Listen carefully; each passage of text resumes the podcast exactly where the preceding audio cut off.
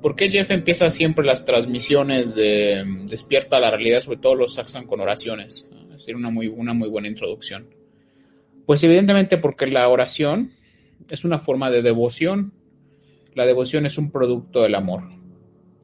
Y lo que, lo que ocurre con la devoción o el amor o la devoción, todos son estados eh, inherentes a la conciencia, que es lo que tú eres en el fondo. Lo que crees que eres es el cuerpo, la persona, el individuo. Lo que en el fondo eres eres la conciencia. Ahora, nunca le vas a ver la cara a la conciencia porque no tiene cara. Como tampoco nunca le vas a ver la cara a Dios. Dios sinónimo de conciencia. Sin embargo, eres eso. ¿Cómo tú te das cuenta ahora que tienes este cuerpo? Porque eres consciente de ti. Eso es un darse cuenta. Esa no es la conciencia a la que ahora me refiero. Este darse cuenta de ti es una falsa conciencia aún de ti. Porque aún esa conciencia, ¿sí? Em, cambia. Wow, me siento muy bien. Wow, me siento enfermo. Está constantemente en cambio. Esa parte de ti. Por eso es que es una falsa conciencia de ti. Esa falsa conciencia de ti está sometida a diferentes estados perceptuales de la realidad. A veces te sientes con vergüenza, a veces con culpa, a veces con miedo, a veces con voluntad, a veces con ánimo, a veces en neutralidad, a veces con ímpetu, a veces con... Es una conciencia discontinua, fluctuante. Por lo tanto, tú no puedes ser algo que cambia, que fluctúa. Lo que tú eres no cambia. Esa sería la conciencia real, la conciencia mayor, ¿vale? Esta conciencia menor se expresa en la conciencia mayor, es un subproducto de esta conciencia superior, ¿vale? Entonces, cuando nosotros oramos, y cuando esa oración lleva implícito la idea de que yo no soy esto que está aquí, sino que lo hago, por ejemplo, desde mi foco de atención como centro, entonces la oración tiene una fuerza mayor, lo que hace que esta falsa conciencia de mí aumente, por decirlo así, me acerque más a mi verdadera conciencia o a Dios. Entonces la oración, el silencio, la autoinvestigación, la rendición, la simple honestidad.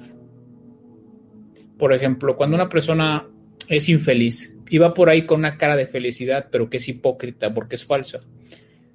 Entonces, esa mentira lo que genera en esa persona es un conflicto interno de resistencia. Esa persona debe dar una cara de felicidad, pero internamente se vive fracturada, frágil o infeliz. Cuando esa persona se para en seco y es honesta y dice, pues sí, soy infeliz, está vomitando una parte de ese ego. Eso lo que hace es que aumenta la conciencia, lleva la conciencia a otro nivel vamos a llamarle el nivel de conciencia llamado coraje del Dr. Hawkins. Por lo tanto, el simple acto de ser honesto contigo mismo ya está elevando tu conciencia.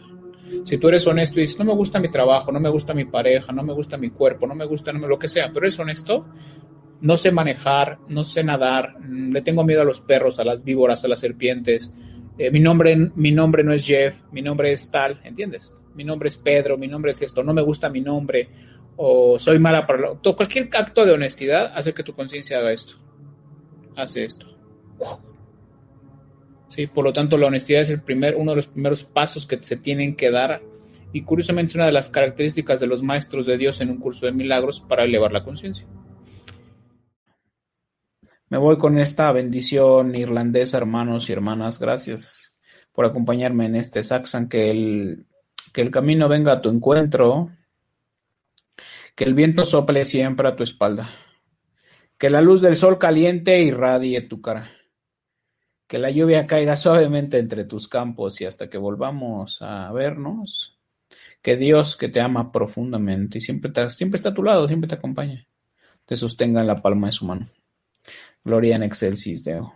Chao, chao, perrito. See you later, alligators.